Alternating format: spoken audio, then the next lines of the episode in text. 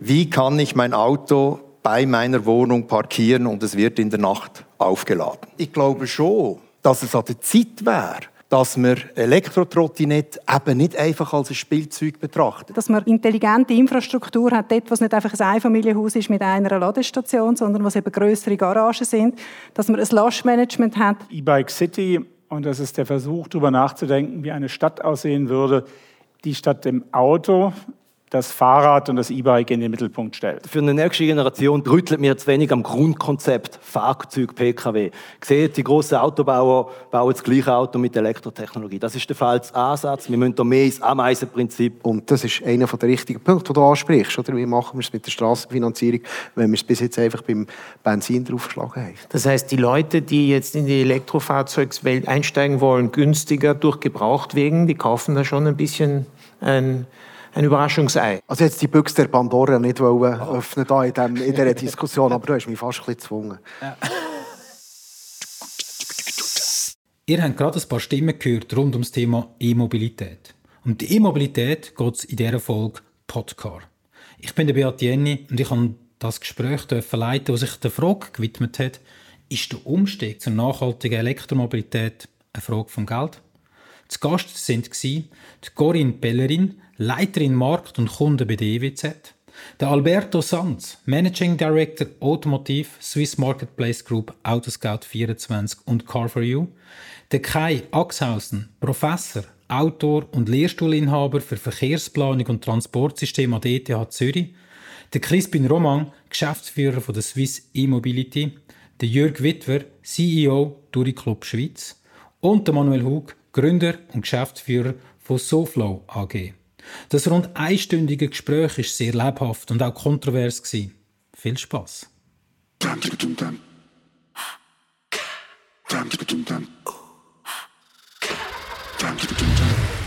Podcar.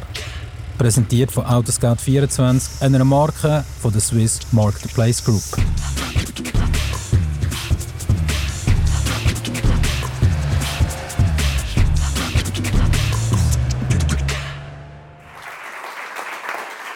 Ja, guten Abend miteinander. Spannende Frage, die da vorne steht.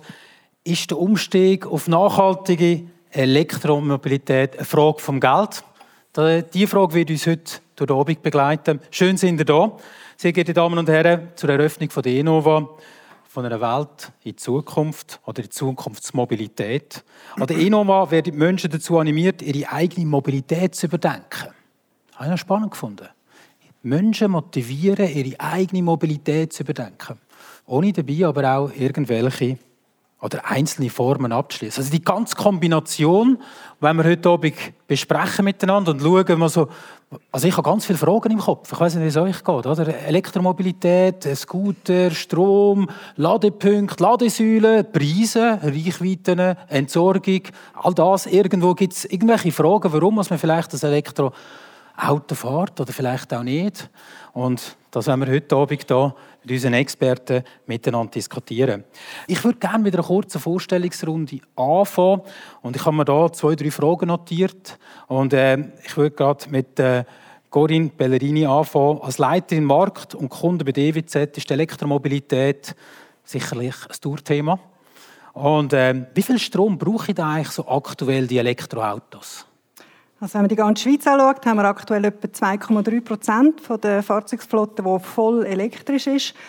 Wenn man davon ausgeht, jetzt wirklich sehr gross gerechnet, dass man etwa 15.000 Kilometer im Jahr fährt, dann sind das etwa 330 Gigawattstunden. Und auf die Stadt Zürich abgebrochen, wie wir als EWZ ja primär in der Stadt Zürich tätig sind, ist es etwa 4 Prozent von diesen nationalen Werten. Ich habe gehört, die aktuellen Elektroautos brauchen gleich viel wie Tumbler. Weiß nicht. das ist ein, schwieriger Vergleich. Er hat mit sehr vielen Sachen zu tun. Ich würde das jetzt nicht gerade einfach so ins Gleiche okay. hineingehen. Kommt auf den Verbrauch und alles drauf an. Okay, danke vielmals. Alberto Sanz. Äh, bei Autoscout laufen viele Anfragen zusammen. Und ähm, die Anzahl von, von diesen Elektroautos oder von diesen Online-Inseraten, wie hat sich das eigentlich entwickelt so in den letzten zwei Jahren, wenn du zurückschaust? Ja, also da, da, da reden wir von einem ziemlich beeindruckenden Anstieg. Also wenn ich sogar fünf Jahre zurückspringe, ja. waren wir bei 1000 Fahrzeugen, die wir auf unserer Plattform, die die Schweiz gut abbildet, sage ich mal. Wir sind jetzt, äh, ich habe gerade geschaut beim Herkommen, bei 28.000 Fahrzeugen, die elektromobil auch sind. Ja, also das ist ein Riesensprung in nur fünf Jahren. Das macht circa knapp 20 Prozent aller Fahrzeuge auf unserer Plattform aus. Und das sind hauptsächlich neue oder sind das gebrauchte oder wie sieht momentan der Mix aus? Also das ist eine Mischung. Also wenn man die rein die Neuwegen anschaut, weil im elektromobilen Fahrzeuge sind ja hauptsächlich neu noch, ja, es ist jedes sechste neue, neue Fahrzeug auf der Plattform ein elektrisches. Aber werden jetzt über die Jahre werden natürlich die ersten Gebrauchten reinkommen und substanziellen Anteil äh, der ganzen, der ganzen, des ganzen Angebots abbilden. Ja, Crispin nochmal, bei Swiss E-Mobility finden wir ganz viele Statistiken, wenn man auf die Webseite geht, aber viel anderes natürlich auch. Was ich mich gefragt habe, wie stehen wir eigentlich so in der Schweiz zum europäischen Vergleich, im Thema Elektromobilität? Das ist ein dankbarer Einstieg, mir da mal äh, zu challengen. Wir haben das Statistikboard, äh, für das man dort alle aktuellen Zahlen findet. Das Problem, das ich habe, jedes Mal, wenn ich eine Zahl merke, ist sie kurz später obsolet. Mhm. Und dann komme ich da so mit Halbwahrheit. Aber das ist ein dankbarer Einstieg und das kann er jetzt beantworten. Äh, wir sind nicht im europäischen Vergleich. Äh, das noch bis am Samstag. Nachher kommt, kommen die Halbjahreszahlen. Und dann, so viel wie, ich, wie mir ist, fallen wir aus den Top 10 raus. Aber also was, sind wir so was heisst nichts? Also im Moment sind wir Steckerfahrzeuge bei 28 Prozent Neuzulassungen. Also fast jedes dritte Fahrzeug hat einen Stecker. Ich glaube, es sind etwa 19 Prozent rein elektrische Fahrzeuge. Dort haben wir so vor zwei Jahren den, den Cut gehabt, wo Plug-in-Hybride, die stornieren im Moment so bei, bei 8, 9 Prozent. Der Anstieg der elektrischen Fahrzeuge ist eigentlich nur noch bei den rein, rein elektrischen Fahrzeugen. Aber eben im europäischen Vergleich, oder? wenn man das anschaut, das nicht, kann man das mit einem anderen Land nicht. vergleichen? Nicht, nicht, nicht, nicht. Mhm. auf dem neunten Platz.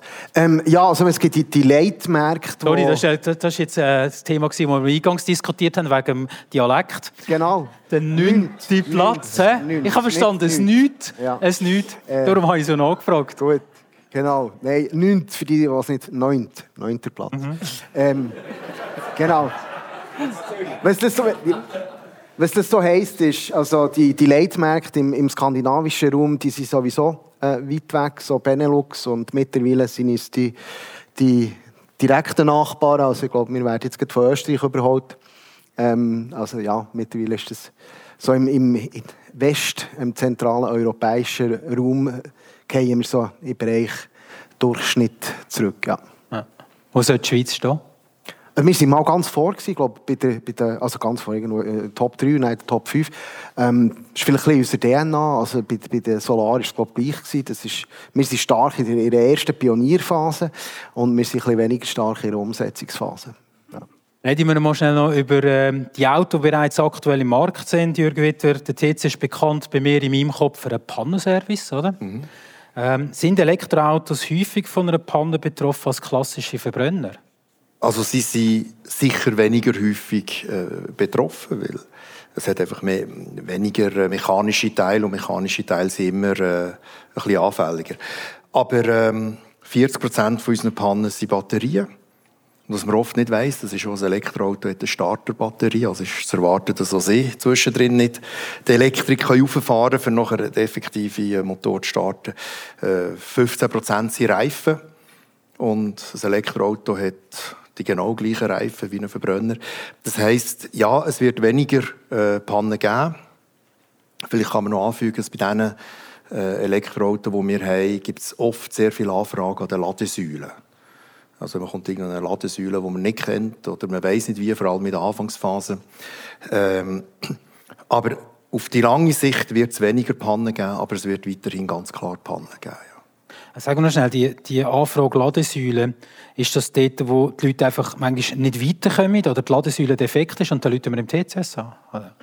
Ähm, grundsätzlich läutet man immer im TCS an, wenn man ein Problem hat. Die Frage ist, können wir es lösen? Ja, okay. Ähm, aber zum Beispiel von Ländern, wo wir, äh, äh wo mehr Erfahrung haben oder grössere Parks, vor allem im Norden, dass sie bis zu 13 Prozent der Anrufe kommen von Leuten, die an einer Ladesäule stehen. Ja. Und die könnt ihr helfen? Oder? Also wenn es nur eine Erklärung ist, dann können wir helfen. Okay.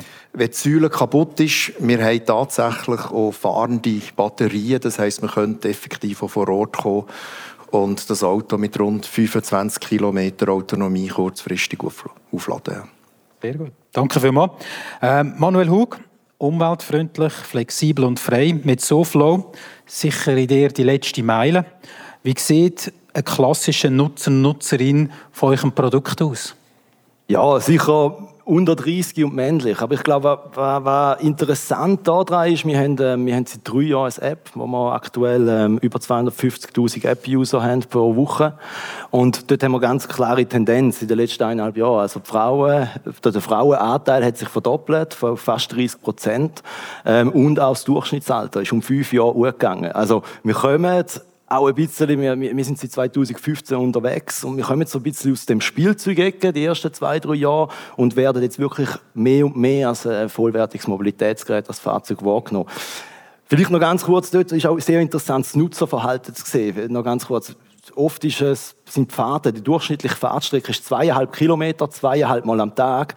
Ähm, in Deutschland, es gibt eine Studie von McKinsey, die sagt, es gibt rund 6 Millionen Fahrten in Deutschland pro Tag, die unter zwei Kilometer mit dem PKW sind. Und das sind genau die zweieinhalb, die wir eigentlich mit Covered oder ein paar könnten minimieren. Also es ist sehr, es ist eigentlich selbstsprechend fast schon. Das heißt eigentlich, das Potenzial ist noch relativ groß ziemlich groß. Es wird, glaube ich, noch viel größer, jetzt gerade wie sich der rechtliche Rahmen und auch die Umwelteinflüsse, wo man mit diesen Geräten sich fortbewegt, verändert. Wie ist das Potenzial noch nicht ähm, ausgereizt, ganz und gar nicht. Unsere Umgebung wird erst geschaffen, der Platz wird erst kommen.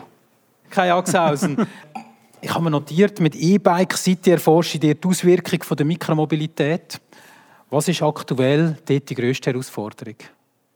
Also das Projekt, was wir gerade machen, nennt sich E-Bike City und das ist der Versuch, darüber nachzudenken, wie eine Stadt aussehen würde, die statt dem Auto das Fahrrad und das E-Bike in den Mittelpunkt stellt. Und all die Folgen, die das hat. Für uns ist im Moment erstmal die Frage, wie entwirft man eine solche Stadt? Und dann, wie stellt man die Dienstleistungen, wie baut man den ÖV um, wie stellt man sicher, dass die Erreichbarkeiten genauso groß sind. Also wir denken das einfach mal kritisch durch, einfach weil wir glauben, dass die Verkehrspolitik im Moment in einer Sackgasse steht. Und das liegt daran, dass im Prinzip immer nur das Alte wieder neu aufgewärmt wird. Und die Politik und auch die Bürgerinnen und Bürger brauchen einfach eine neue Idee, wie die Zukunft aussehen könnte. Und als Gesamtpaket. Und das versuchen wir einfach jetzt mal durchzudenken. Woher ist, ist, ist, die Motivation oder die Idee gekommen, dass er das, das Projekt angreift? Ja, also, also im Prinzip könnte man sagen, dass uns klar geworden ist, dass die anderen Lösungen, die im Moment portiert werden, alle ihre erkennbaren Grenzen haben. Also, wir wissen, dass wir mit Preisen unsere Verkehrsprobleme in den Griff kriegen könnten. Das hat der, die SVP demonstriert, dass selbst kleine Preiserhöhungen nicht mehrheitsfähig sind. Äh, von einem richtigen Mobility Pricing ganz zu schweigen. Äh, E-Autos, wunderbar, werden helfen, aber sie produzieren immer noch genügend CO2, dass sie die Klimaprobleme wahrscheinlich nicht in den Griff kriegen werden. Äh, und durch die niedrigeren Preise werden sie die Verkehrsprobleme weiter erhöhen. Autonome Fahrzeuge ist das Ganze quadriert, weil dann wird das Autofahren selber noch angenehmer als Erfahrung. Also darauf erwarten wir uns eigentlich keine Lösung der Verkehrsprobleme, Verkehrsprobleme als Überlastung des Netzes definiert. Und vor dem Hintergrund haben wir gesagt, wir müssen irgendwas Neues machen, was eben die Welt nochmal von aus einer ganz anderen Ecke aus betrachtet, damit alle sich überlegen können, wie gehen wir weiter. Wenn Sie uns das nachher dann noch äh, im Detail anschauen. Ich habe noch eine Frage für das vorbereitet. Danke vielmals. Ja, Elektromobilität ja oder nein? Ähm, die Frage erhitzt vielerorts Gemüter von Herr und Frau Schweizer. Was braucht es, damit Menschen sich mit der Elektromobilität überhaupt beschäftigen? Crispin, was denkst du? Was, was braucht es? Ihr, seid vom Verband. Ja, jetzt hast du eine Frage an dich. Die Stühle hier, sind die Die kannst du nehmen, die kannst oder, nehmen, wenn du willst. da einfach so. Äh, ich könnte gerne absetzen, natürlich. Natürlich. Ganz Auch das oft, Trinken gell? frei zur Verfügung. Ja, ich kann bleiben stehen. Ja, ja, ist gut. Ist, ich hocke jetzt mal hier. Gut. Was braucht was Ich brauchen wir Wünschen? hocken. Okay, okay. Es braucht, es braucht gute Produkte. Es braucht, marktfähige Produkte. Ich glaube, das ist ähm, ja, das Zentralste. Wir haben in der Vergangenheit gesehen, die, die, äh, die Erhebung, die der TCS und andere gemacht haben. Ähm, dort war das grosse Problem, gewesen, dass einfach so ja, eingeschränkte Reichweite, zu teuer, was auch immer. Das also, ich glaube, dieser Teil ist erledigt. Wir haben sehr marktfähige Produkte ähm, am Start. Das ist das, ist das eine, das ist ein gewisser ähm, psychologischer Schritt mal zur Elektromobilität. Man bleibt nicht einfach stehen. Das ist, äh, das funktioniert, aber die das ist machbar. Die sind ja auch Das noch ist nicht alles wirklich dort, wo, wo sie müssen sein oder? Was wir jetzt brauchen, ist, ist etwas Zentrales. Der, der, der Zugang zur Mobilität müssen wir gewährleisten. Und das führt im Bereich Elektromobilität sehr viel halt über eine Heimladestation. Und das ist die grosse Challenge, die wir im Moment, die wir im Moment haben. Und auch klar zeigt, das ist der, der grosse Bremser, für das wir dorthin kommen, wo wir schlussendlich werden sein. In einer voll elektrifizierten Individualmobilität. Also wenn wir Heimladesäulen haben, dann ist alles erledigt. Ne, ähm, ist alles erledigt. Natürlich haben wir noch andere Challenges. Es braucht ein, ein öffentliches Ladennetz. Äh, es braucht, äh, wir haben netzseitige ähm, äh, Herausforderungen, die müssen gelöst werden müssen. Wir müssen sicher die Rohstoffsituation gut anschauen in der Produktion. Irgendwann wird es mit dem Recycling auffahren. Ähm, es wird nicht langweilig, aber ich glaube, der, der, der grösste Schritt, die grösste Herausforderung ist, ist im Moment die Heimladestation. Ja. Vielleicht kann ich da kurz ein, äh, einspringen. Wir haben ja zusammen mit der Uni St. Gallen und Uni Luzern den äh, zum zweiten Mal Swiss äh, Mobility Monitor. Das ist eine Umfrage, um ein bisschen die, die Mobilitätswünsche und die Situation in der Schweiz abzufragen. Und da haben wir uns damit auseinandergesetzt, was denn jetzt, bezogen auf Elektrofahrzeuge wohlgemerkt, äh, denn jetzt so die, die größte Hürde ist. Und das hat sich interessanterweise verändert. Ja, in der ersten Studie war es zum einen der Preis, der sehr hoch war, zum anderen Themen rund um Reichweite und generelle Ladeinfrastruktur. Das waren so die drei Treiber. Jetzt, äh, in der relativ frisch rausgekommenen Studie, ist es viel klarer nur noch ein, also vor, vorwiegend ein Thema, nämlich das Laden zu Hause. Ja? Das ist interessant, ja, wenn man ein bisschen nachschaut. Die Preise entwickeln sich eher nach unten. Es gibt mehr Anbieter. Es gibt Fahrzeuge, die in den Gebrauchtwagenmarkt kommen. Ich habe selber geschaut, es gibt im Moment so 1500 Elektrofahrzeuge unter 25.000 Schweizer Franken. Also das kommt, der Preis sinkt. Ladeinfrastruktur gibt es ja öffentliche, ja, ich glaube so um die 10.000 oder Sie wissen das besser. Also da ist schon was da. Aber jetzt geht es um die, um, die, um, das, um die praktische dies, das, den Alltag zu leben. Das ist zu Hause laden. Und da haben wir natürlich mit Eigentumswohnungen, äh, äh, Mieterverhältnisse etc. natürlich Einschränkungen. Und das scheint jetzt im Moment das Thema zu sein. Du hast gerade einsteigen vorher. Ja, also ich, ich gehe mit dem einig. Für mich der Haupttreiber ist sicher auch der, der Preis.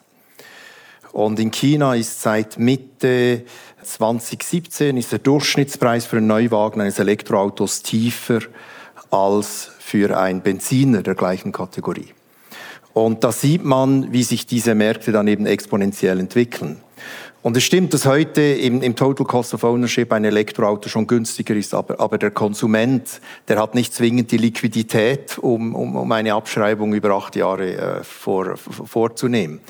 Und darum, ich bin überzeugt, wenn der Batteriepreis pro Kilowattstunde noch ein bisschen runterkommt und die Inflation uns keinen Strich durch die Rechnung macht, dann werden Autos auf den Markt kommen, die elektrisch eben günstiger sind, vielleicht am Anfang 5%, vielleicht 10% dann mit der Zeit als ihr Pendant mit Verbrennungsmotor. Und dann ist die Frage, wie lange ist der Konsument bereit, mehr zu zahlen in der Anschaffung, äh, um einen Verbrennungsmotor zu haben? Und dann kommt der Druck, eben diese Ladeinfrastruktur bereitzustellen. Und da ist für mich nicht das öffentliche Laden äh, der Kernpunkt, also zumindest nicht entlang den Autobahnen, sondern wie kann ich mein Auto bei meiner Wohnung parkieren und es wird in der Nacht aufgeladen? Weil wenn das, wenn beides gegeben ist, ich kann mein Auto laden und es ist günstiger, dann wird die ganz große Mehrheit der Konsumenten auf Elektromobilität umstellen. Ja, also ich bin der Meinung, dass es eigentlich vor allem das Letzte ist. Also wir haben vorhin gehört, oder, also bei den neuen Zulassungen, das ist extrem, sind riesige Sprünge, die da gemacht werden. Und das zeigt mir, dass diese Betrachtung gemacht wird und dass jetzt der Preis wirklich nicht mehr das Hauptthema ist. Es ist wirklich die Infrastruktur. Und wir sehen, 90 Prozent der Ladevorgänge die passieren daheim. Das ist eben nicht öffentliches Laden, das ist wirklich nur, wenn man irgendwie längere Strecken macht oder irgendwie Ausnahmesituationen. Und das ist am Schluss der entscheidende Punkt. Und ähm, das ist selbstverständlich. An gewissen Orten ist das sehr gut möglich, wenn man Einfamilienhäuser hat. Äh, es kommt auch in anderen, also zum Beispiel bei Stockwerkeigentümerschaften merkt man, dass jetzt wirklich das kehrt in den letzten zwölf Monaten massiv. Weil dort hat es vielleicht eine Tiefgarage und es hat ein, zwei, drei Autos, die man hat können noch direkt anschliessen Das vierte geht nicht mehr. Und dann muss man eine Lösung finden. Oder es ist sogar schon so weit, dass gewisse, wenn sie ihre Wohnung verkaufen wollen, äh, potenzielle Käufer haben, die abspringen, wie sie sagen, wenn es keine Infrastruktur hat, dann interessiert mich der Standort nicht. Oder? Also ich glaube, da passiert extrem viel. Ein schwieriger ist die Situation bei denen, die Mieter sind, wo, wo der Besitzer nicht will installieren oder wo es gar keine Tiefgarage gibt, die dann angewiesen sind auf andere Lösungen. Ich würde sagen, da muss ich statistisch noch aufpassen wie Zahlen ausgelegt werden. Der Basiseffekt ist natürlich, dass man sehr viele Klagen hört von der, von der weil 70 mhm. Prozent mhm. von diesem Land äh, sind Mieter. Die Frage ist, was ist die Durchdringung bei diesen 30 Prozent, die eigentlich könnten äh, laden und was relativ einfach wäre und was hindert die 30 Prozent zu 100 Prozent zu gehen. Äh, klar ist bei einer Umfrage, wo man über 100 Prozent geht, ist statistisch das klar, aber das muss man schon im Detail interpretieren. Aber was machen denn die, ja, ich nehme jetzt meinen Nachbar, oder? Der hat eine Familie und äh, wohnt eben in der Mietwohnung und er ist noch passionierter Camper. Wie, ihr, wie, wie soll ich mir den begeistern zu dem Thema? Also, er sagt, ja, ich, ich, kann, doch, ich kann nicht einmal zugelassen, also, ich kann ja nie...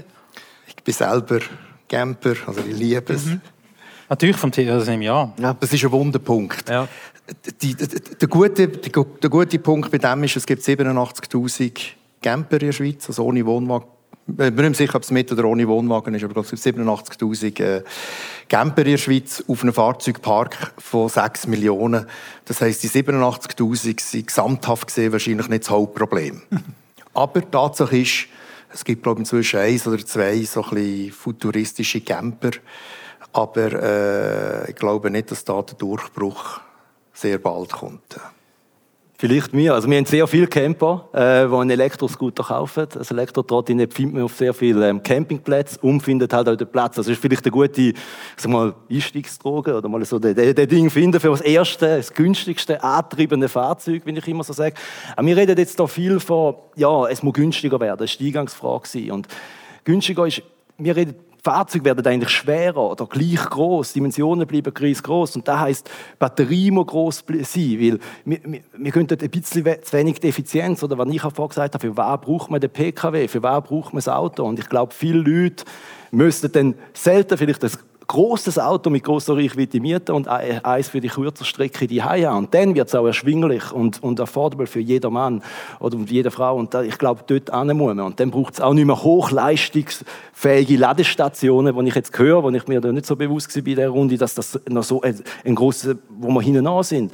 Dann, dann können wir vielleicht auch mal schnell an einer anderen Steck, eine normale Steckdose mit einem Konverter laden. Und dort muss man denken, das hat aber sehr viel mit ja, Gewohnheiten und auch vielleicht ein bisschen Fahrkomfort zu tun, wo dann wo man für die Kurzstrecke nicht mehr so hat, wie wenn man vielleicht mit dem Auto in die Ferien fährt. Also ich, ich finde den Vorschlag sensationell. Ich, ich überlege mir nur gerade, oder? Jetzt äh, ein paar Wochen ist Sommerferien. Die meisten von euch gehen vielleicht auch in Sommerferien fahre ich das kleineres Auto, das Elektroauto, während dem Jahr, oder?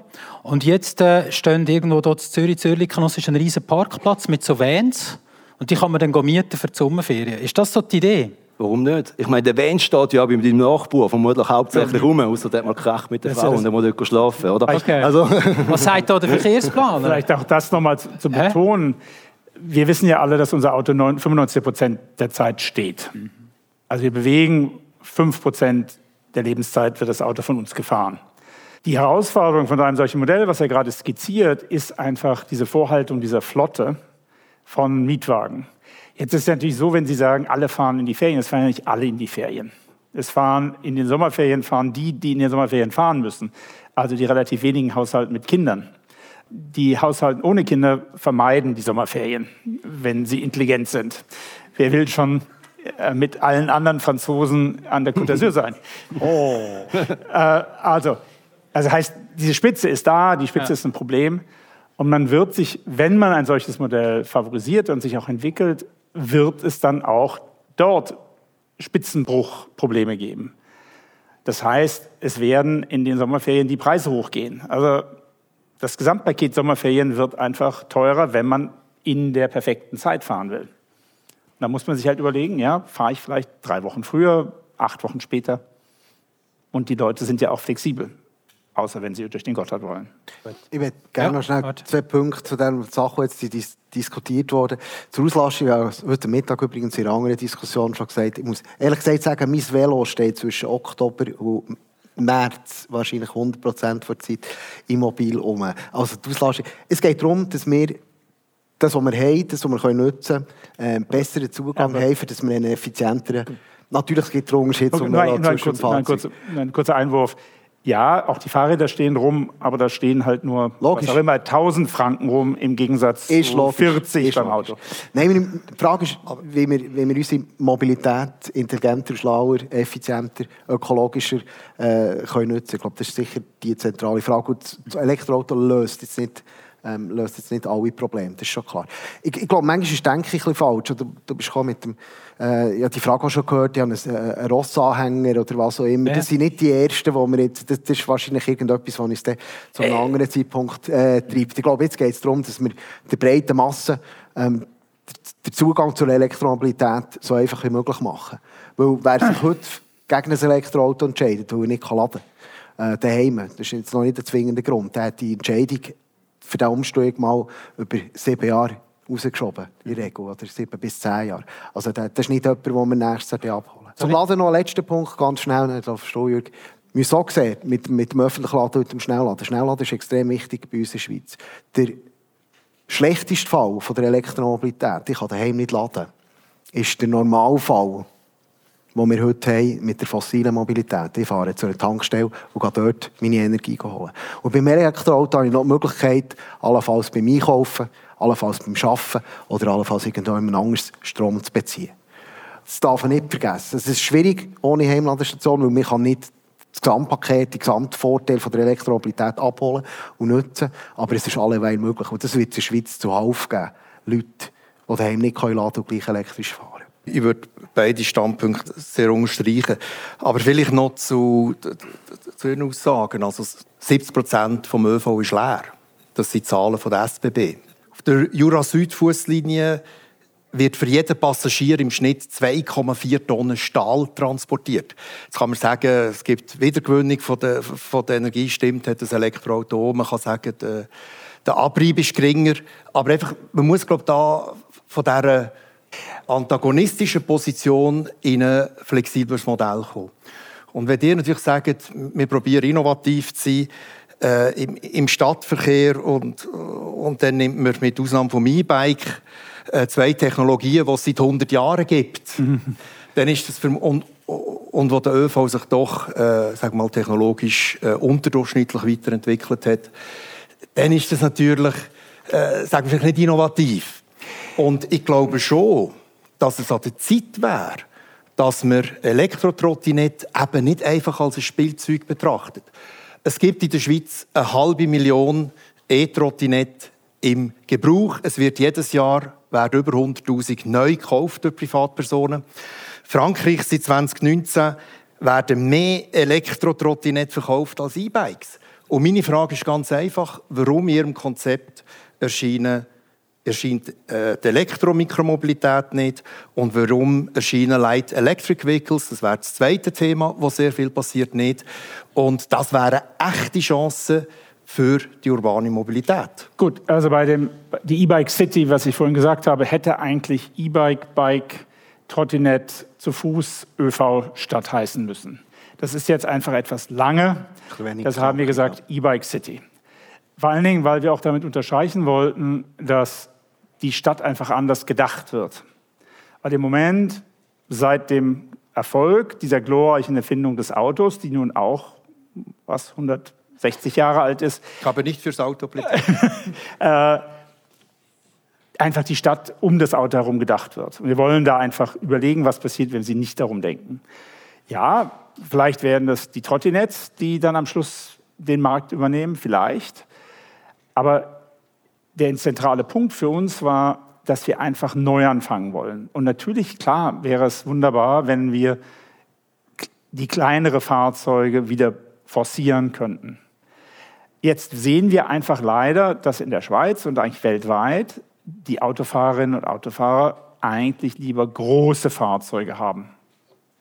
Kann man nicht immer die Verschwörungstheorie sagen, das sind nur die bösen Autohersteller, die die forcieren, weil die Autos größere Margen haben, aber es sind einfach auch der Kundenwunsch, das bequeme Auto, das sicher ge gefühlte Auto zu haben, das darüber hinaus auch noch ein Schmuckstück ist. Ich sage immer, große Autos ist Männerschmuck.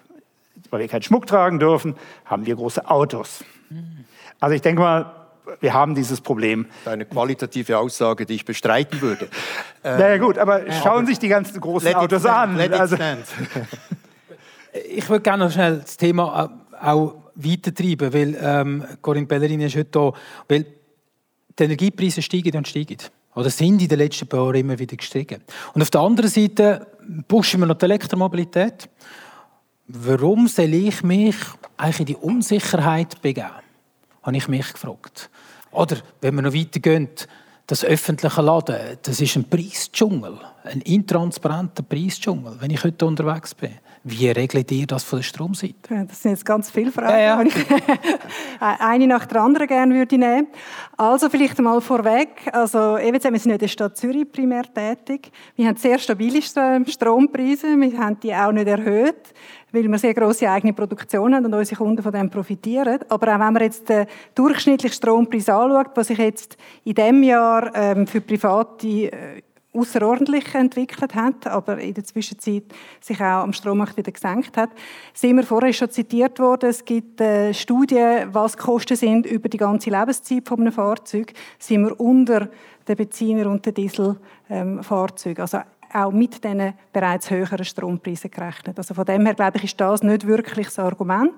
Vor allem, wie wir jetzt auch haben, dass sehr vieles auch Heimladen ist. Heimladen bedeutet natürlich auch, dass es dort auch günstiger ist. Sehr viel, die die Möglichkeit haben, kombinieren das auch mit einer eigenen Photovoltaikanlage, was natürlich das Optimum ist, wo man dann ähm, das nochmal günstiger hat. Und wenn man jetzt die öffentlichen Preise anschaut, dann hat es da verschiedene Faktoren, die spielen. Und selbstverständlich, es herrscht Markt, aber wenn ich jetzt schaue, unser ähm, Netz, das wir haben, dort haben wir zum Beispiel ganz bewusst neben dem reinen Energiepreis auch einen Zeitpreis. Also beim langsamen Laden ist es ab zwei Stunden und beim schnelleren Laden aber eine Stunde. Weil die Idee ist ja nicht, dass dann in der Stadt Zürich die Fahrzeuge, die laden, fünf Stunden auf dem Parkplatz günstig parkieren und dann nicht mehr für andere zur Verfügung steht. Also die Idee ist ja, dass man möglichst vielleicht nicht ganz voll lädt, wenn das nicht nötig ist, sondern das, was man braucht und den Parkplatz dann auch wieder frei macht. Es gibt zum Teil auch Incentivierung, dass man nicht über den Mittag oder am Abend zwischen sechs und acht lädt, weil dann die Haushalte sehr viel Strom verbrauchen und Netz bereits an der Belastungsspitze sind. Also bringt es nichts, wenn man dann auch noch gerade all Elektromobil ähm, laden. Und wenn man die Apps anschaut, dann sind die Ladepreise äh, dort äh, publiziert. Also es ist sofort sichtbar. Wenn es dort Ausreißer hat, gehe ich davon aus, dass dort weniger geladen wird und dass die dann automatisch das korrigieren werden. Das, das ist wie bei anderen Sachen auch, wo der Markt am Schluss dann spielen wird. Gut, dann möchte ich die Frage schnell an Crispin Roman weitergeben. Ähm, die öffentlichen Ladesäulen, mit einer Tankstelle muss es angeschrieben sein. Eine öffentliche Ladesäule muss ich eine App, muss ich drei App, vier App, fünf Ladekarten haben, dass ich irgendwie eine Transparenz habe. Warum ist das so? Die Preistransparenz ist äh, ganz sicher ein, äh, ein, Problem. Es ist äh, nicht zufriedenstellend, wie es jetzt aussieht. Ähm, das hat auch technische Aspekte, dass man nicht mit einem Zähler kann ablaufen kann. Es ähm, gibt auch verschiedene Modelle. Also, die Ladestationsbetreiber sind äh, dann ist es erlaubt, pauschal abzurechnen, nach Zeit abzurechnen, wie sie wollen. Äh, da wird es sicher äh, eine Harmonisierung geben. Also da wird sich sicher das beste, das kundenfreundlichste System durchsetzen. Also bei vielen haben sie jetzt angefangen, irgendwie SMS abzusetzen, was es kostet. Äh, auf den Apps ist es ersichtlich, was die Ladetransaktion kostet. Und dann kommen natürlich die Erfahrungswerte dazu. Aber du sprichst einen richtigen Punkt an. Für jemanden, der neu in die Elektromobilität einsteigt, ist es so, pff, wieso so? Aber, mhm Das ist eine sehr berechtigte Frage. Zum Strom und zu dieser Diskussion um abschließen. Also die Energiestrategie äh, als zentrales Instrument äh, hat Zielsetzungen wie die Unabhängigkeit von fossilen Energieträgern. Die erreichen wir mit der Elektromobilität. Und äh, was man auch muss sehen, man, man kann natürlich das als Betreuung anschauen. Wo nehmen wir jetzt den Strom machen? Aber man kann es auch als Chance anschauen. Weil Erdöl haben wir auch nicht. Wo nehmen wir das her? Das importieren wir äh, zu 100 Prozent. Jetzt haben wir plötzlich die Möglichkeit, selber zu bestimmen oder selber zu sagen, ja, kaufen wir das immer noch 100 Prozent ein oder können wir das auch selber produzieren. Oder? Mit der Elektromobilität habe ich die Chance zu sagen, okay, so super will ich. Oder das sind meine Möglichkeiten, die ich habe. Das habe ich beim Erdöl nicht bei Fossil. Ja. Ich möchte einfach appellieren, dass das ein Potenzial ist und eine Chance ist und nicht nur eine Bedrohung. So wie es jetzt der Bundesrat hat wahrgenommen Ende letztes Jahr. Du hast jetzt gerade die Energiestrategie 2050 so gestreift. Das, kommt, steht immer wieder im Raum, ja, eben, hat man denn überhaupt genug Energie für das? Wenn man die Energiestrategie anschaut, dann geht man davon aus, dass wir bis 2050 gesamthaft 43 Prozent weniger Energie verbrauchen werden, aufgrund von sehr verschiedenen Effizienzmaßnahmen. Und selbstverständlich gibt es eine Verlagerung zum Strom, einerseits durch der starke Elektromobilitätsausbau, aber natürlich auch durch den ganzen Heizungsteil. Aber auch im Strombereich sieht die Energiestrategie eine Absenkung um 13 Prozent vor. Also das ist nicht am Schluss das Argument, dass wir keinen Strom haben. Selbstverständlich sind wir heute noch nicht im 2050 und bis dann werden auch die Atomkraftwerke sicher abgeschaltet sein. Und es geht darum, jetzt, darum, dass wir jetzt eben wirklich ausbauen in der Schweiz, auf allen Kanälen, mit allen Möglichkeiten, dass wir das nachher sicherstellen können. Aber es ist nicht die Elektromobilität, sondern es ist eigentlich unsere aller Zukunft, damit wir weiter so leben können oder einigermaßen so leben können, wie wir das heute machen. Das Wichtigste ist, dass wir da jetzt wirklich im Bereich Photovoltaik alles nutzen, aber auch im Bereich Wasser, im Bereich Wind. Es sind jetzt viele Bestrebungen da, zum Teil noch ein zaghaft, aber es ist wirklich ein total entscheidender Punkt, jetzt, um das zu gestalten. Weil das geht nicht von heute auf morgen. Da, darf ich schnell weiter? Weil ihr, ja, du hast gerade vorhin erzählt, wie 2050 und nebenzu ist der Kai Axhausen. Ähm, was ist in dieser Planung? Woher kommt denn der Strom für die Bike City? Der Strom für die E-Bikes wird nicht das Problem werden. Also sie werden, also angesichts der Mengen, die sie verbrauchen, würde ich mir da keine Sorgen machen. Mhm. Da würde ich mir mehr die Sorgen machen für die ganzen Klimaanlagen, die in der Schweiz eingebaut werden. Äh, und ähnliche Sachen, die dann kommen, wenn die Klimaanwirkung wirklich kommt. Also da gibt es dann andere Verbräuche, die mir wesentlicher erscheinen. Ich bin heute äh, durch Zürich durchgefahren, so am Nachmittag um 4 Uhr. Und äh, es war ein Spießrutenlauf eigentlich, weil links und rechts ist ein eine Velo vorbeigeschossen, das andere ist ein Trotti vorbeigeschossen. Also man muss unglaublich aufpassen.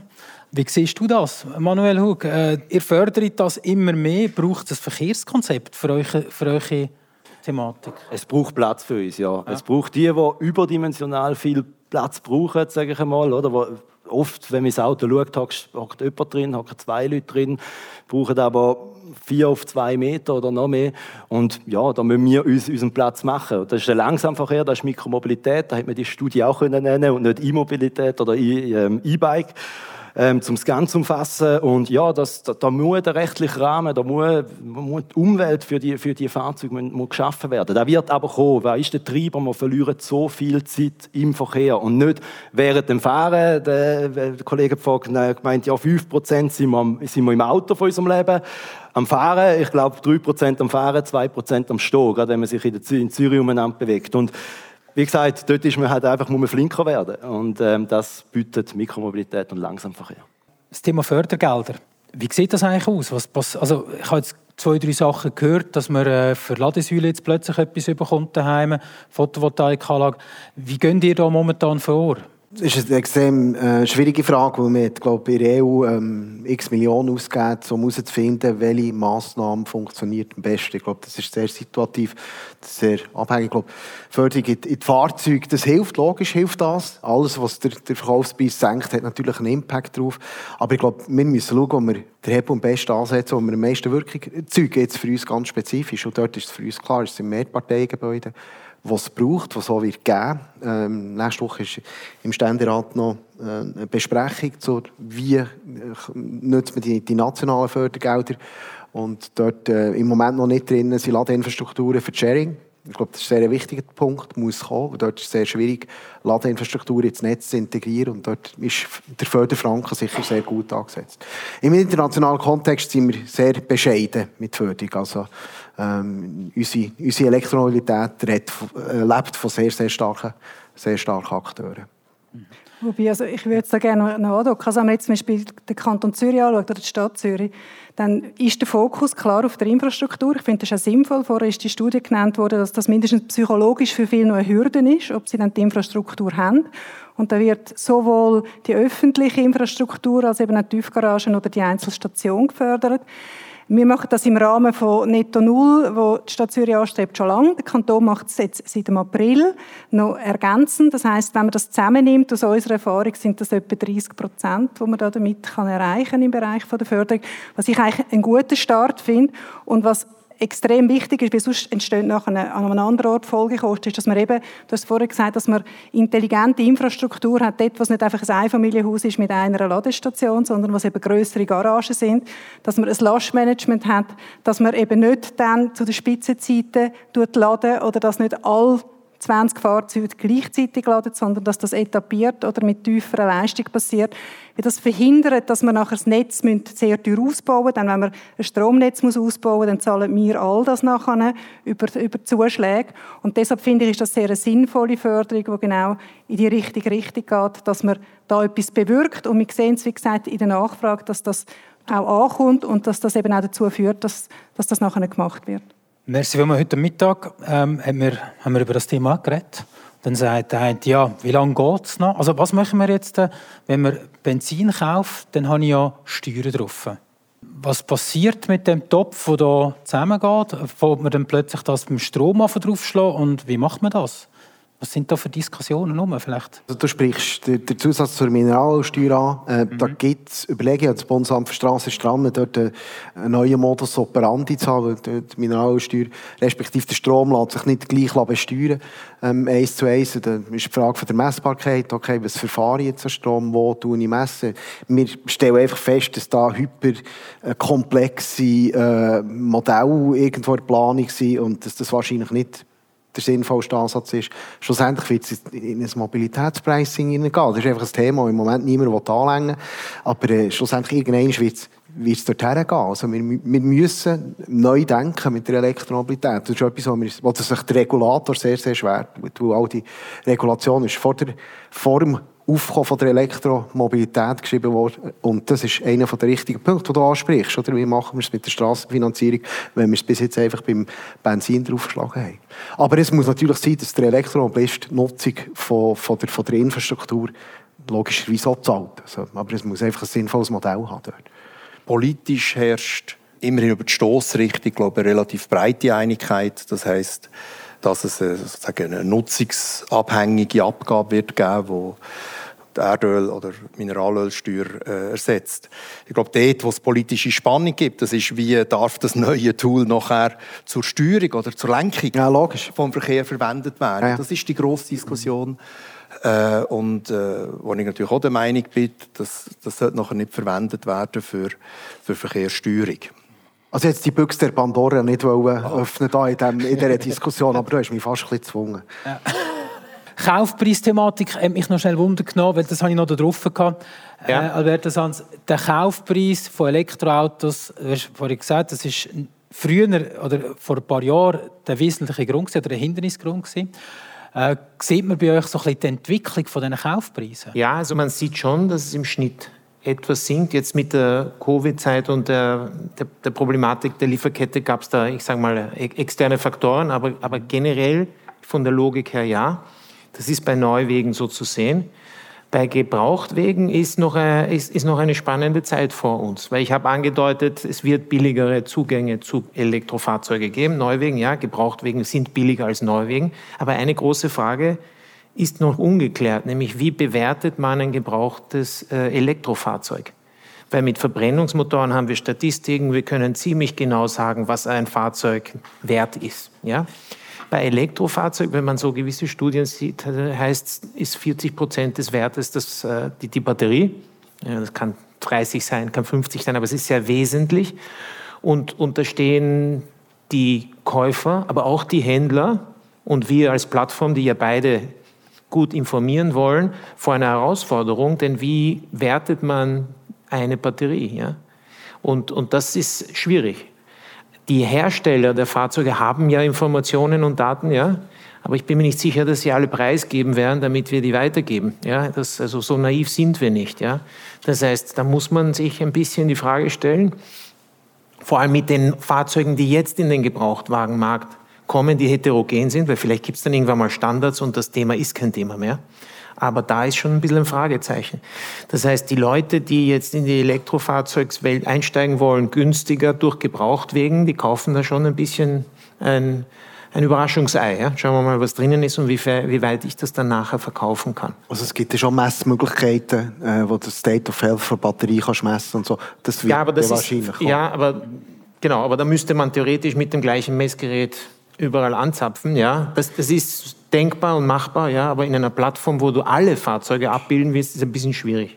Also es ist nicht unmöglich, aber es ist ein bisschen eine Herausforderung. Wie man DCS also, technologisch ist das Problem gelöst, von Standards ist das Problem auch gelöst. Es gibt im Wesentlichen zwei Zyklen. Der erste Zyklus ist ein bisschen, oder die erste Methode ist ein bisschen weniger genau, dafür schnell. Und für die zweite Methode, die ist präziser, braucht man aber zwei, drei Tage um, um da ein verlässliches Resultat zu haben. Die Technologie ist hier, es gibt auch tragbare Testgeräte für das. Also ich glaube, das wird nicht das Problem sein. Aber ich will noch auf einen anderen hm. Punkt zurückkommen vom, vom Neupreis. Ich, ich glaube, wenn wir die Elektroautos anschauen, die heute verkauft werden, da muss man sich einfach bewusst sein, das ist nicht mehr nur ein Abbild von, ich sage jetzt mal, Hochstarten von Serienproduktion und, und noch teuren Prozessen, ein Stück weit auch teuren Batterien das wird auch überlagert von einer hohen Nachfrage. Das heißt, wir hatten die letzten paar Jahre einfach immer mehr Nachfrage, zwar auf einem tiefen Niveau, aber die Verfügbarkeit eben noch tiefer. Und das sieht man, wenn jetzt die, die, die chinesischen Autos kommen, die alle einfach mal auf ihren Neuwagen so mal 10.000, 20.000 Franken raufschlagen, weil es der Markt eben hergibt. Und da braucht es einfach jetzt Zeit, bis die Konkurrenz nachher effektiv spielt. Und unser Markt ist nicht ganz vergleichbar mit China, aber doch ein Hinweis. Mercedes hat auf Neuwagen in China bei Verbrennungsmotoren Rabatte von bis zu 40 Prozent machen müssen, um seinen Marktanteil zu halten. Was Mercedes in China in die dumme Situation brachte, dass ein Neuwagen teurer war als ein Occasion-Auto. Also die Verwerfungen, die auf uns zukommen, was der, der Preis der Elektromobilität betrifft, die werden viel größer sein, als wir uns das heute ausmalen. Gut, dann öffnen wir doch die Fragerunde aus dem Publikum. Ich möchte schnell die Zeit nutzen. Was habt ihr für Fragen an unsere Gäste hier vorne? Mein Name ist Stöckli Urban von Suki Schweiz GmbH. Ich war zweimal an der Auto Zürich mit sogenannten E-Fuels, synthetischen Kraftstoff. Da ist heute Abend kein Wort geredet worden. Der E-Fuel tut den Strom, den wir heute sofort herstellen, sofort brauchen, überhaupt in keiner Form konkurrenzieren. Aramco ist bald die grösste Firma auf der Welt, die vom Erdöl weggeht, Solarpanels in Wüstengebieten aufstellt und der günstigste, grünste Strom überhaupt ist nicht Windkraft, sondern Solarpanel aufstellen in Wüstenstaaten. Und dort haben wir den Vorteil, dass wir die Energie speichern können. Wir können die verflüssigen. Ich habe das vor zwei Jahren der Auto Zürich gezeigt und das letzte Jahr wieder. Wir haben höheren Ansehen gehabt. Es ist leider wenig geschrieben worden, aus verständlichen Gründen. Wir wollen die, wir wollen die Industrie nicht abwürgen. Die müssen im Moment die Fahrzeuge verkaufen. Ich möchte nur kurz zu Lanze brechen für E-Fuel. E-Fuel ist der grosse Zukunftsmarkt. Wenn ihr zehnmal die Fläche von der Schweiz Panel aufstellen in Wüstenstaaten, Marokko, Amerika, Australien, in Nicht-Krisengebieten und Nicht-Diktatorgebieten, dann hat die ganze Welt in den nächsten 15 bis 20 Jahren genügend Energie. Die Energie die ist flüssig, man kann Kunststoff, Benzin, alles machen. Und ich möchte noch etwas zum Gewicht der Autos sagen. Volkswagen, Seat, alle Marken zusammen, 10 Millionen Autos. Stellt euch mal vor, jedes Auto wird 300 Kilo schwerer. Was dafür mehr Pneu braucht auf der Straße, mehr Abrieb. Und ich habe alle hier in euch zugelassen. Ich will keine Statistik umkehren. Ich könnte jede umkehren. Es hat mir nicht gepasst, du die Statistik umgekehrt worden ist von der Strom. Es haben alle recht. Wir müssen Trottinett haben, elektrisch, super. Post muss mit standardisierten Fahrprofilen können fahren, elektrisch. Post hat über 5000 elektrische Fahrzeuge. Die können sie zum günstigsten Tarif in der Nacht aufladen. Die haben ein standardisiertes Fahrprofil, wie die Polizei auch in der Stadt und, und, und. Aber jetzt reden wir von 80 Prozent weltweitem Individualverkehr. oder? Nein, das ist alles gehört Also, mit der Elektrik Genau. hier. Aber nehmen wir noch mal einen Teil raus, E-Fuels. Ich würde es einfach mal schnell in die Runde geben. Wer will sich gerne schnell äußern zu dem Thema? Vor, sagen wir, fünf Jahren habe ich deutlich mehr Sympathie, sogar sehr viel Sympathie für, für E-Fuels. Und ich glaube, E-Fuels ist sicher die bessere Lösung als Biofuels, das wissen wir alle inzwischen. Aber das Elektrofahrzeug hat eben konstruktionstechnisch Vorteile, die ein Verbrennungsmotor einfach nicht hat. Und wenn ich schaue, was die Strategie ist von den grossen Herstellern, dann, wenn nicht eine massive Strategieveränderung kommt von den grossen Herstellern, dann ist Synfuel nicht der wesentliche Teil der Lösung für den Privatverkehr. Das sieht durchaus unter Umständen anders aus beim Nutzverkehr, äh, Nutzfahrzeug. Aber momentan, äh, Porsche hat zwar angekündigt, aber, äh, und sie wollen die grösste Anlage machen und die lenkt nicht mal für ihr eigenes Portfolio.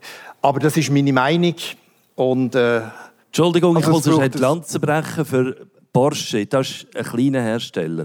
Der grösste Hersteller auf der Welt ist Toyota.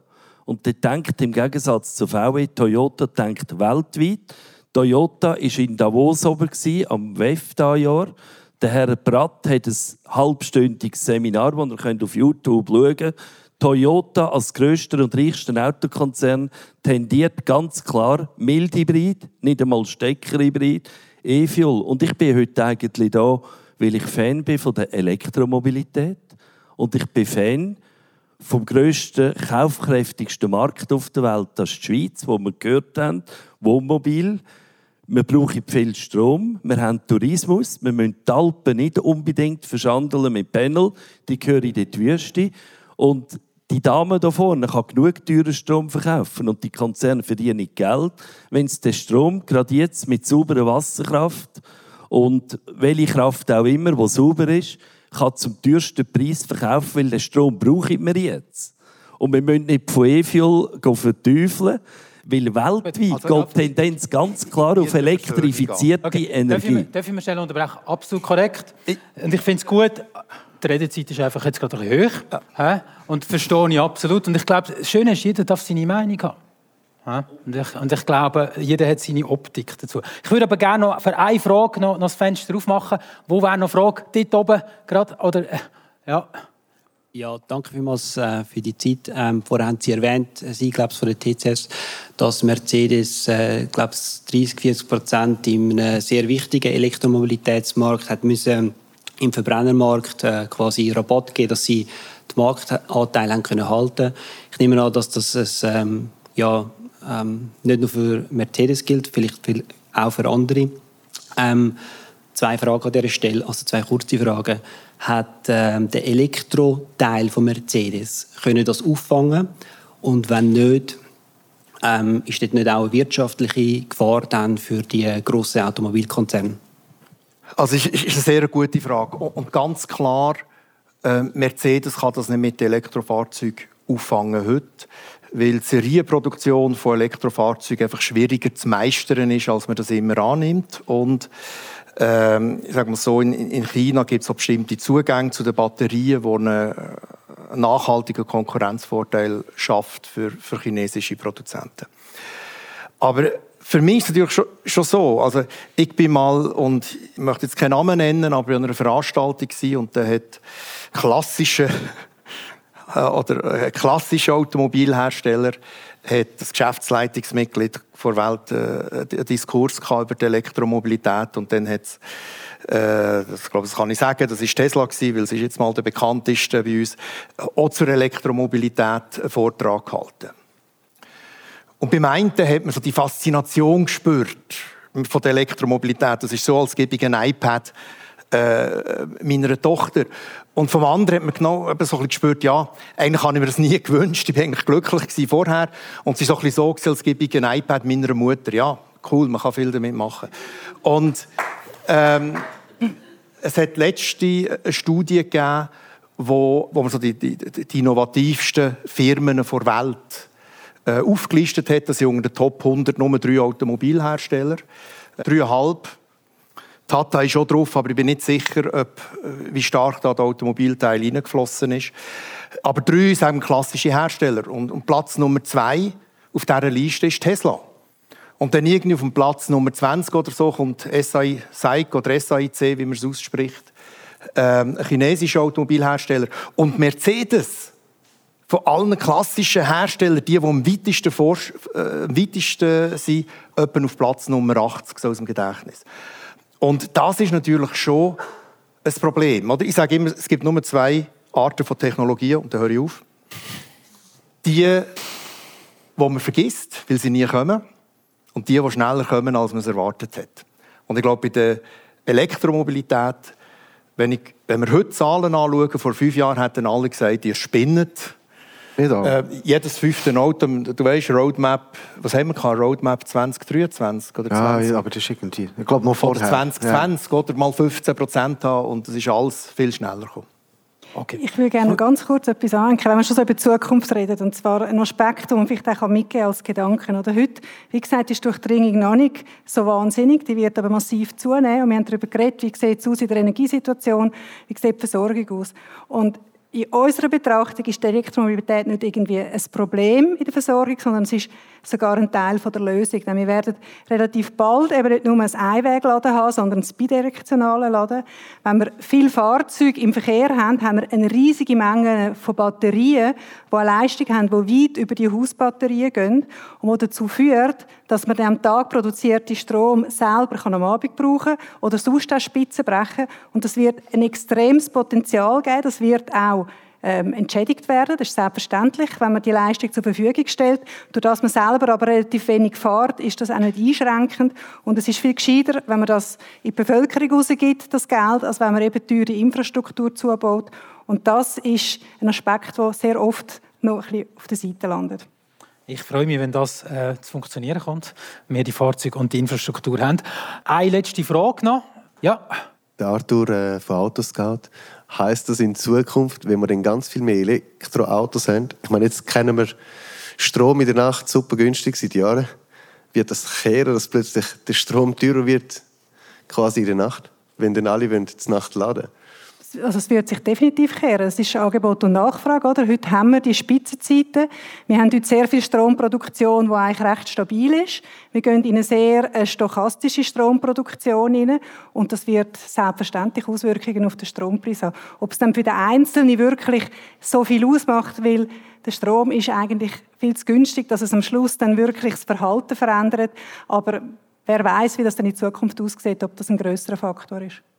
Ich habe eine Abschlussfrage noch, bevor wir ins wohlverdiente Abbruch gehen. Und zwar, ist der Umstieg zur nachhaltigen Elektromobilität eine Frage vom Geld, Jürg Wittwer? Heute noch eine Frage von Liquidität. Weil nochmal, Total Cost of Ownership ist schon günstiger. Mhm. Aber sehr bald auch nicht mehr eine Frage von Liquidität, auch nicht mehr eine Frage von Geld. Manuel Hug, ist der Umstieg zur nachhaltigen Elektromobilität eine Frage von Geld? Ich glaube, sicher ein Teil. Ich glaube aber auch, dass man da nicht unbedingt nur den Weg von Subventionen oder was auch jetzt immer da alles genannt worden ist, ähm, gehen muss. Und da wirklich, die Leute erwarten eigentlich, wenn man von Elektromobilität redet, die nächste Generation von Mobilität. Und dort, für eine nächste Generation, denken wir zu wenig, rütteln wir zu wenig am Grundkonzept Fahrzeug, PKW.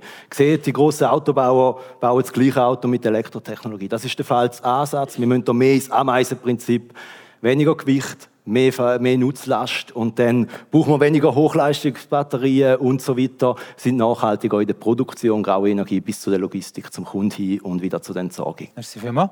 Crispin Roman, ist es eine Frage vom Geld? Es ist nicht eine Frage vom Geld, bin ich mhm. ziemlich überzeugt. Ich glaube, wenn dann noch ein paar wenige Monate, wir wissen in der Konsumstatistik, was die Schweizer Mobilität wert ist, das ist nicht mehr der springende Punkt. Corinne Pellerin, Ist es eine Frage vom Geld? Ich glaube auch nicht. Und was wir auch nicht vergessen dürfen, wir wollen, haben alle uns entschieden, wir wollen netto null werden. Stand heute ist ein Drittel der Emissionen kommt aus dem Verkehr und da ist der Flugverkehr und der Schiffverkehr schon abgezogen. Also es geht nichts ohne Elektromobilität, aber es ist entscheidend, dass man dann eben auch schaut, wie man lädt, sprich, dass man eben mit Naturstrom lädt und dann nachher eigentlich den Schritt macht. Ich sage danke vielmals und äh, schön, sind ihr da gewesen. Merci.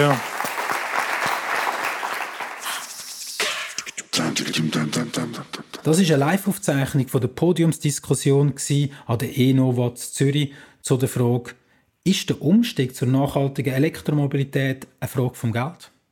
Noch mehr spannende Podcast-Folgen zum Thema Auto, Autohaus, Elektromobilität, Zukunft findet ihr in eurer Podcast-App unter Podcar. Bis zum nächsten Mal. Podcar.